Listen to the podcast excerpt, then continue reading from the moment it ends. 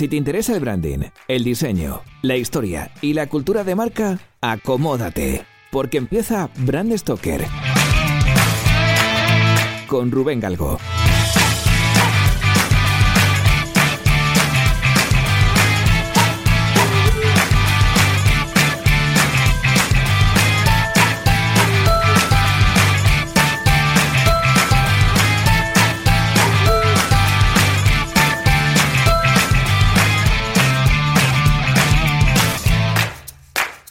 Hola, ¿qué tal? Muy buenas amigos de Brand Stoker. Bienvenidos una semana más a un programa en el que voy a contaros el origen de una marca con historia. ¿Sabéis qué tienen que ver las plumas de pájaro, el papel y las fuentes de tinta con la montaña más alta de la Unión Europea? Esta semana cogemos el piolet y los crampones para escalar a la marca Mont Blanc.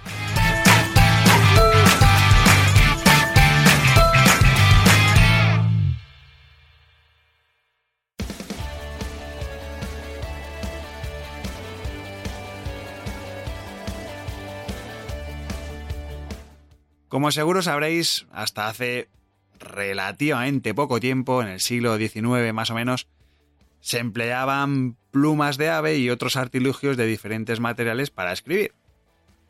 El tener que ir mojando la pluma en el tintero era una especie de arte que requería cierta habilidad para, bueno, sobre todo para no estropear el pergamino, para no fastidiar el papel y aunque es verdad que terminaba siendo algo mecánico, pues oye, no dejaba de ser un gesto bastante molesto y tedioso.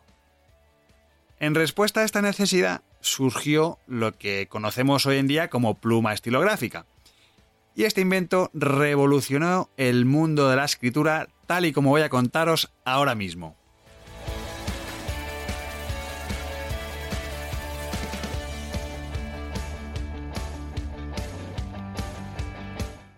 Como idea, la verdad es que viene bastante de lejos, porque hay registros en la Edad Media, que, se dice pronto, donde ya se apuntaban soluciones para crear un nuevo instrumento de escritura que de alguna forma solventase este problema, ¿no? Pero lo cierto es que no, no se encontró ninguna solución, digamos, práctica. En el siglo XVII fue cuando llegó una especie de sofisticación bastante importante de las plumas de ave y sobre todo de algunos modelos que eran capaces de retener cierta cantidad de tinta. Para esa época, eh, bueno, surgieron distintos, mm, bueno, intentos para lograr un, un, equivalente a estas eficientes plumas, pero con recipientes metálicos a modo de depósitos para sostener o aguantar la tinta aparecieron lo que se conocen en el mundillo como plumas fuente, ¿no? que tuvieron cierta difusión a lo largo del siglo XVIII. Ninguno de los modelos podía considerarse como una verdadera estilográfica, pero la verdad es que iban bastante bien encaminadas. Veréis, en el año 1827 fue cuando un rumano llamado Petrache Poenaru patentó en Francia la que es considerada la primera pluma estilográfica de la historia.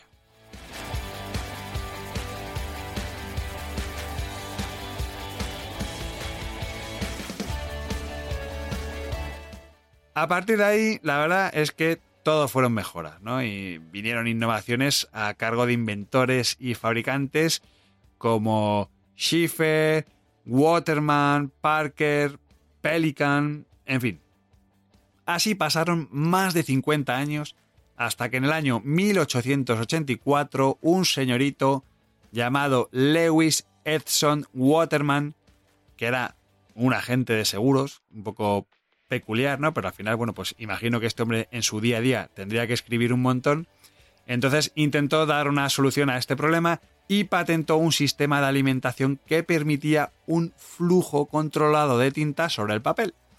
Esta revolución, este mecanismo, equilibraba la presión de dentro y fuera del depósito mediante tres fisuras en el canal alimentador. Por lo tanto, el aire lo que hacía es que descendía hasta el interior mientras que la tinta salía por lo que llamamos plumín. De esta forma es como nació lo que hoy conocemos como pluma estilográfica moderna. que en el momento, en aquel momento, pues todo el mundo la conoció como la Waterman's Ideal Fountain Pen.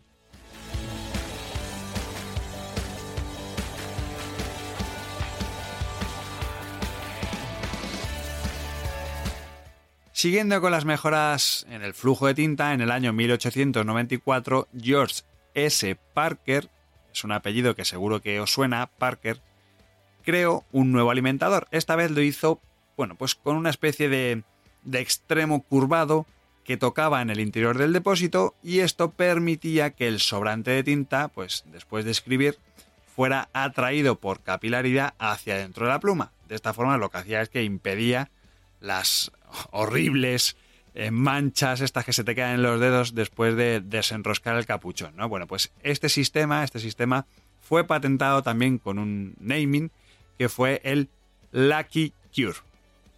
Después de esto, después de asegurar el, buen flujo de tinta, el problema que se plantearon los, los fabricantes fue el de encontrar un sistema automático adecuado para llenar de tinta la pluma. Aquí ya empezamos a aliarnos un poco más en, los mecanismos, veréis. Hasta entonces la forma de hacerlo era mediante una especie de cuentagotas, pero en el año 1903 un señor llamado Roy Conklin inventó el primer mecanismo práctico de autollenado. Esto también tenía nombre, por supuesto, que era el, llenado mm, de media luna, también llamado Crescent Filler. Para llenar la pluma se oprimía una pieza en forma de, media luna que estaba unida a una barrita metálica en el interior de la pluma.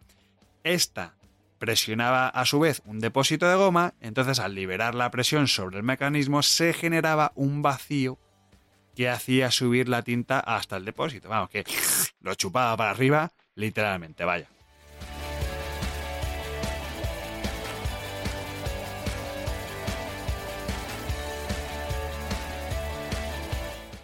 El comienzo del nuevo siglo tiene un efecto estimulante sobre los inventores, artistas, eh, sobre todo yo creo que fue la época de las grandes patentes, ¿no? Como veíamos, por ejemplo, en el artículo o en el brand Stoker que le dedicamos a la marca Gillette.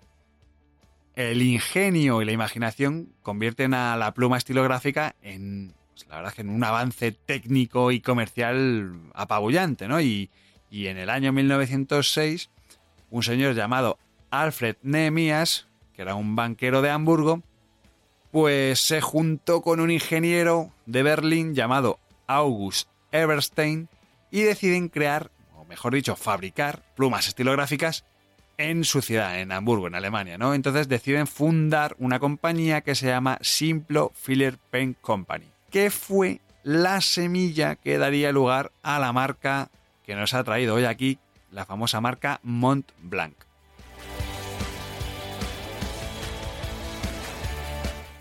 Estos dos hombres, esta pareja, decidió desde el primer momento, bueno, pues crear una promesa de valor a sus clientes mm, muy potente, ¿no? Y querían ir a un público, pues, pudiente, por lo tanto su mensaje tenía que ser, eh, bueno, enfocado a, a, esa gente, ¿no? Entonces, acompañaban todas sus comunicaciones y todos sus carteles con el eslogan fabricante de plumas de oro de alta calidad.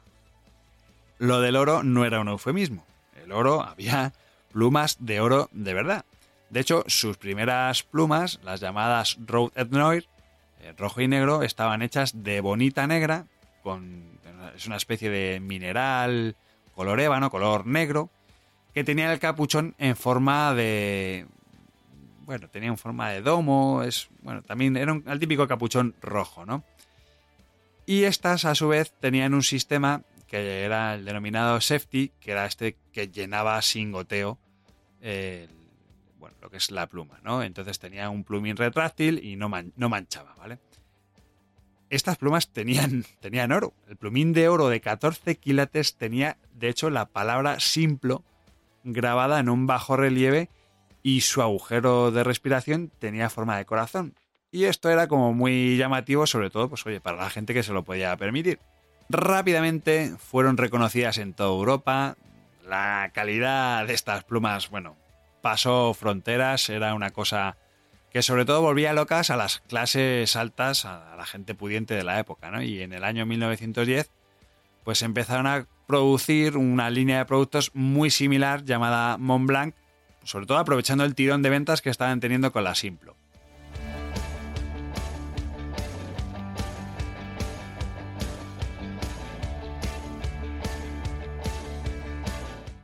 El origen del, nombre, del naming Montblanc, es muy curioso porque surgió mientras que uno de los fundadores estaba en su casa charlando con la familia, estaban ahí cenando y uno de sus allegados pues empezó a comparar la calidad de las plumas con lo más grande, lo más elevado y lo más majestuoso que hay en Europa y sobre todo en los Alpes, que es el monte eh, Mont Blanc al instante, claro, pues a este socio se le pusieron los ojos con el símbolo, con el símbolo del dólar, ¿no? Y se le encendió la bombilla a la vez, porque comprendieron que aquel nombre tenía un potencial brutal, que, era un naming, pues capaz de, de alguna manera, de asociar todo lo que querían de una manera corta, rápida y sobre todo sonora, ¿no? Y, además, pues oye, pues reflejaba la grandeza de Europa y bueno, pues fue un poco como nació el nombre Mont Blanc Ojo, cuidado. Como decía antes, lo he dicho así como de pasada, pero quiero insistir en ello. La marca Montblanc, o sea, lo que es Montblanc en sí, no nació como marca, sino era un, el nombre de, una línea de productos.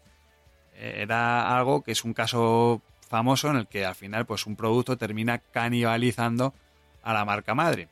De hecho, hasta el año 1913 no apareció por primera vez lo que es el isotipo de la compañía, ese, ese símbolo, esa estrella de seis puntas blanca que simboliza la nieve del Mont Blanc vista desde el cielo, ¿no? Entonces, pues, esa estrella no se empezó a utilizar hasta el año 1913. Y curiosamente, pues, porque era un símbolo que funcionaba muy bien, porque tenía mucha iconicidad. Eh, al final, luego, a nivel formal, pues funcionaba muy bien en, todas las, en todos los productos, en todas las aplicaciones. Pues empezaron a utilizarlo en todos los productos que tenía la organización, ¿no? Entonces, al final lo que consiguieron es que ese símbolo pues fuese muy reconocido, sobre todo por, por la gente con, con pasta, vaya, con la gente que tenía dinero.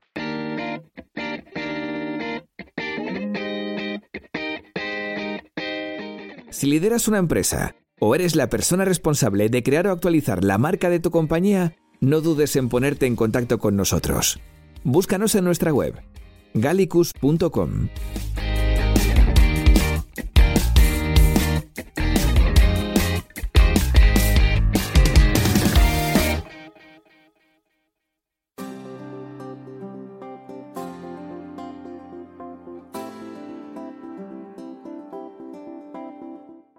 A finales de 1924 se produjo un cambio súper importante en la gama de productos que ofrecía la compañía, veréis.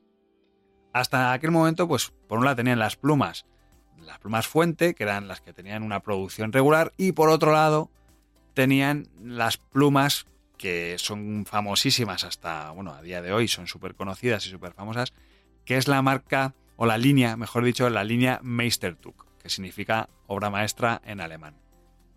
Las primeras Meistertuch estaban inspiradas, bueno, no inspiradas, o sea, tenían un mecanismo safety también, de bonita negra, bueno, este, este sistema que no te mancha los dedos, y tenían la palabra Meistertuch grabada en el cañón.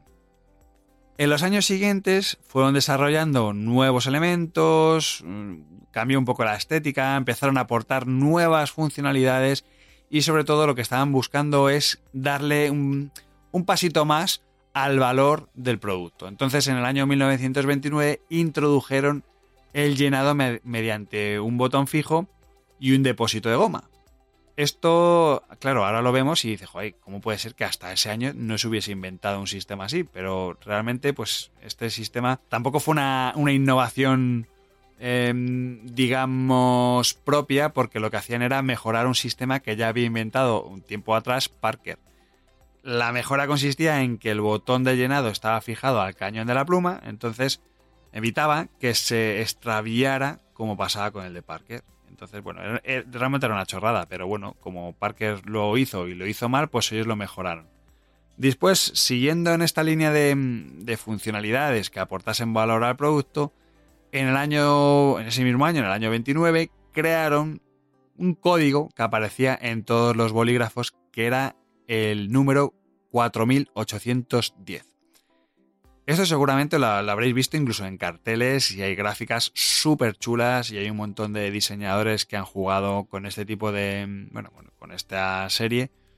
Pero el origen de estos números no es ni más ni menos que el número de metros que tiene el Mont Blanc, 4.810 metros.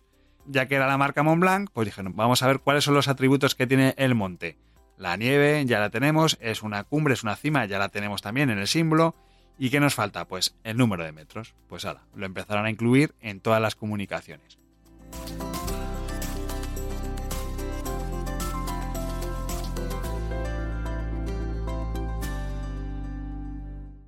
En 1934, la Simplo Filler Pen Company finalmente es canibalizada por la marca Montblanc. Un año más tarde, incluyen su famosa garantía de por vida para su principal gama de productos, que eran las plumas Meistertuch, ¿no? Que de alguna forma lo que buscaban era reforzar ese posicionamiento de, mejor fabricante de estilográficas del mundo mundial, ¿vale? Ese mismo año, además, amplían su oferta de productos y empiezan a incluir una serie de artículos que hasta entonces eran inéditos para la compañía. Pues empezaron a incluir artículos de piel, Empezaron a meter estuches, empezaron a meter cuadernos y claro, los artículos de piel no eran de cualquier piel. Estamos hablando de que tenían piel de la primerísima calidad, artículos de, de piel flor, o sea, iban como siempre, como es ya, vamos, característico en ellos, la mejor calidad.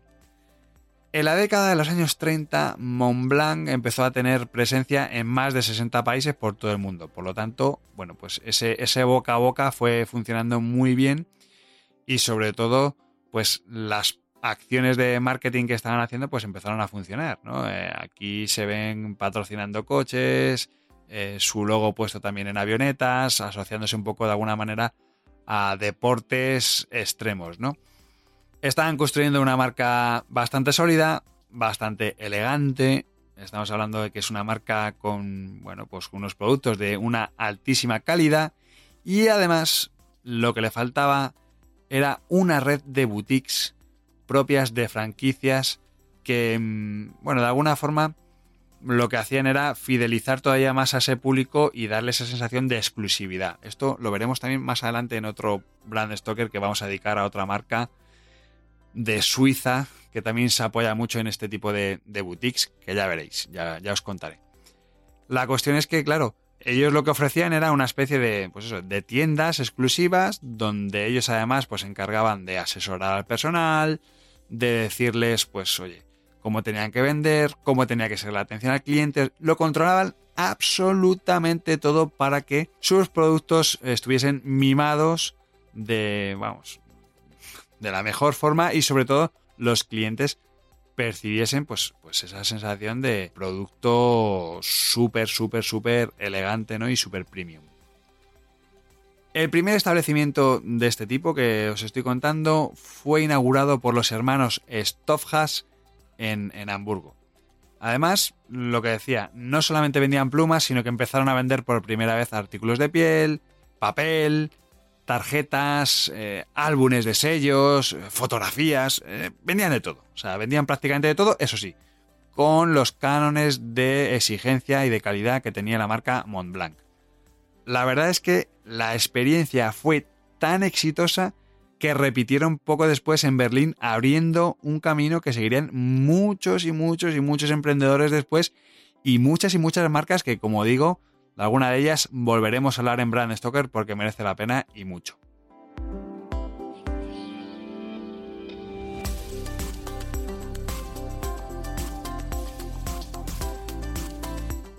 Llega el desastre de la Segunda Guerra Mundial, Europa se va al garete, literalmente, y por supuesto, pues esto a la marca Montblanc le afecta y de qué manera.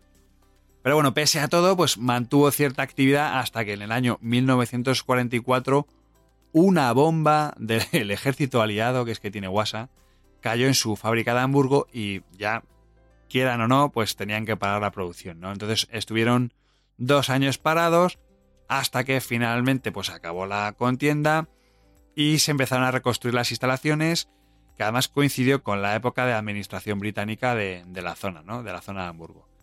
Esto lo que supuso es que de nuevo tuvieron que empezar poco a poco a restablecer ese posicionamiento de las tiendas, de sus boutiques y sobre todo la imagen de la compañía de, puertas hacia afuera. Estamos hablando que era una marca que tenía la sede en Hamburgo, ya sabemos lo que pasa, los alemanes, los nazis, en fin, todo, todo esto supuso para ellos un, un sobreesfuerzo, sobre todo de comunicación, ¿no? a nivel de reputación de marca, pues ahí tuvieron un hándicap bastante, bastante importante.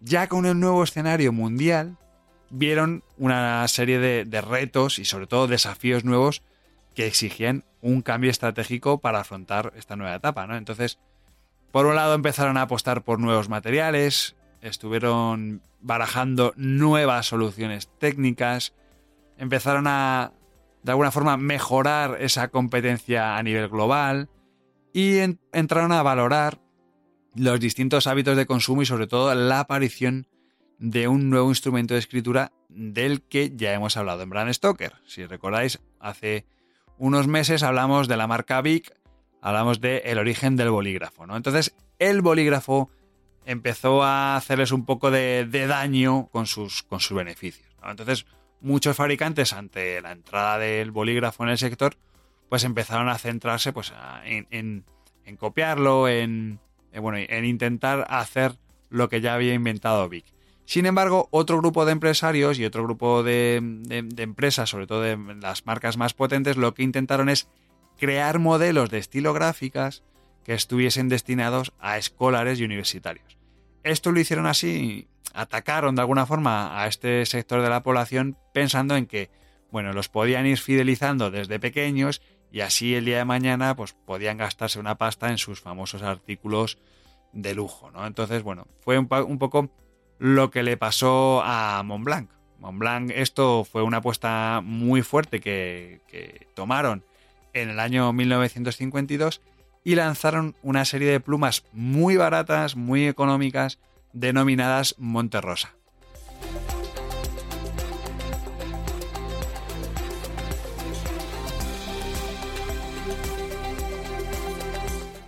Aquí también pasa algo curioso y es que, sin embargo, eh, a, diferencia de otras submarcas de, la marca, pues como en el pasado fueron Astoria, Reflex o Diplomat, Monterrosa sí que se comercializó de manera independiente como un producto Montblanc. ¿Esto al final en qué se tradujo? Pues muy sencillo. Monterrosa comprendía mm, dos modelos de, de estilográficas, el 042 y el 042G tenían un capuchón de plástico, tenían varios colores que eran más o menos llamativos, tenían un característico anillo en forma de corona que estaba rematando la parte baja. O sea, tenía elementos mm, visuales bastante, bastante potentes, ¿no? Y la verdad es que, bueno, viendo su rápida aceptación, pues no tardaron en lanzar lápices a juego, empezaron a sacar los lapiceros 092, 095, 096, incluso sacaron un lápiz multicolor que tenía cuatro minas, el, 60. Que este era una pasada. Este yo creo que, bueno, a mí me suena de haberlo visto un montón de veces y me imagino que mucha gente de los que estéis escuchando este programa lo habréis, lo habréis visto alguna vez. Es una especie de lapicero cromado, se le ve muy robusto. de hecho, si podéis, meteos en la página web porque tengo varias imágenes. Y es una maravilla, la verdad es que es, una pasada y fue un exitazo. O sea, eso vendió, vamos, como, como chucherías en la puerta de un colegio. O sea, se vendió de una forma increíble. Es verdad que los lápices funcionaron, pero tampoco fueron como, como en otras marcas que hemos visto en, en Brand Stoker, ¿no? Como, como la marca Stadler, que estos sí que hacían lapiceros de verdad bien, bien, bien. Siguieron series en los años 70, empezaron a sacarse los modelos Carrera, Noblesse, empezaron a apostar por un diseño cada vez más particular, más, más llamativo, más espectacular, muy minimal también. En la década de los 90 pues empezaron a, a consolidar su imagen como marca internacional de artículos de lujo y empezaron a apostar por la relojería. O sea, la marca iba dando unos pasos, la verdad es que como empresa, unos pasos bastante interesantes. De hecho, como digo, en la década de los 90 desarrollaron una nueva línea de negocio en torno a la filial Montblanc Montré, que contaba con su propio taller en, el corazón del Jura suizo y era una, relojera. Empezaron a vender relojes. El éxito de esta nueva marca de productos también hizo que, la marca de nuevo se, se reimpulsase, se reinventase y tuviese que comprar o adquirir nuevas instalaciones, ¿no? De, hecho, tuvieron que hacerse con, la compañía Minerva, que era un pequeño estudio relojero que era conocido precisamente porque creaban sus mecanismos de movimiento a mano. Entonces, claro, eso os podéis imaginar, eso engarza perfectamente con la filosofía de empresa que tiene Montblanc. Ya en la década actual, con su 100 cumpleaños, la compañía, pues evidentemente destacó por, el enfoque eh, que estaba adoptando, ¿no? Eh, sobre todo haciendo un poco vista hacia atrás, vieron un poco la evolución de la marca hacia el mundo del lujo. Y ese mismo año, en el año 2006, presentaron precisamente un diamante tallado a imagen y semejanza del emblema de la marca la estrella de seis puntas en tres dimensiones. Esto fue una pasada, aparte de ser una pijada, ¿vale? Pero bueno, como regalo que se hizo la compañía para celebrar esos 100 años, eh, crearon esta pluma con ese, bueno, con ese símbolo tallado en diamante. Esto que parecía algo eventual, al final se convirtió de nuevo, otra vez, en una estrategia de, de marketing, sobre todo para abrir las puertas a una nueva vía de negocio. Y es que Montblanc ese mismo año, con este detalle, se introdujo en el mundo de los diamantes. Empezaron a, producir artículos de lujo, empezaron a, meterse también pues, eh, con tema de escritura, con peletería, con joyería, con relojes. Y fue algo, de nuevo, pues que supuso otro paso más que nadie se esperaba en ese camino hacia el lujo total que estaba siguiendo Montblanc casi casi desde, desde su fundación.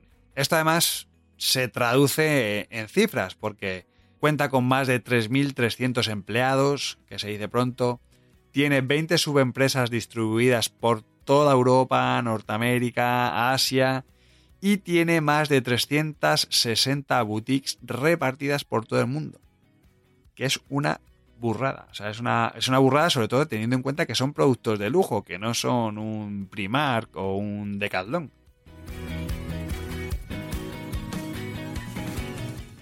La verdad es que viendo la evolución de la marca Montblanc, y sobre todo esa evolución hacia el mundo del lujo, ¿quién nos dice a nosotros que el día de mañana no vamos a poder comprar caviar beluga de la marca Montblanc? No lo sé. En cualquier caso, si ese momento llega, le dedicaremos otro programa de Brand Stoker a la marca Mont Blanc.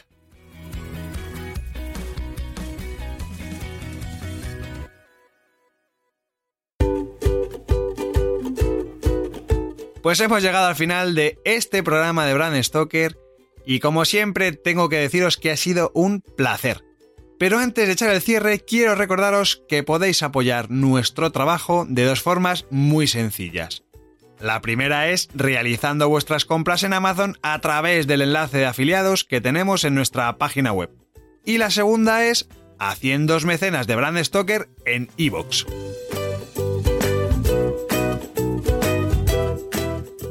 Brand Stoker es una iniciativa de Gallicus Gallicus es el estudio especializado en creación y gestión de marcas que dirige Rubén Galgo. Si lideras una empresa o eres la persona responsable de crear o actualizar la marca de tu compañía, no dudes en ponerte en contacto con nosotros. Búscanos en nuestra web gallicus.com.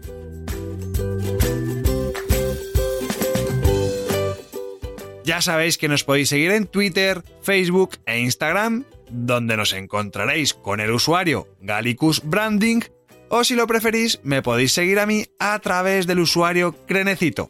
Por supuesto, no olvidéis comentar este programa, darle a me gusta y compartirlo en vuestras redes sociales. Y si os habéis quedado con ganas de más, podéis escuchar más programas de Brand Stoker en iVoox y sobre todo en brandstoker.com. Muchas gracias por estar ahí y recordad, como dijo Paul Rand, el diseño es simple. Por eso es tan complicado. Hasta el próximo programa. Chao.